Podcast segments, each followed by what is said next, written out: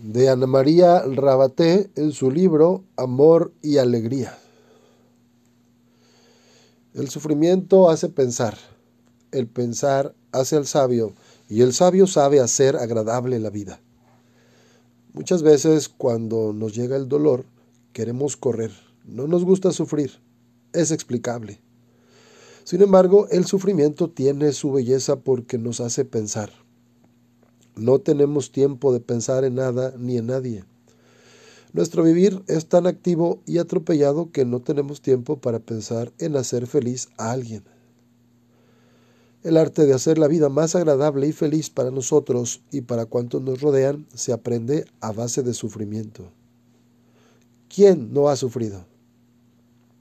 La vida es difícil. Quien diga lo contrario no ha vivido o está vegetando el ir sorteando estados de ánimo propios y de los demás es difícil por las mil circunstancias que nos rodean y a las que estamos expuestos.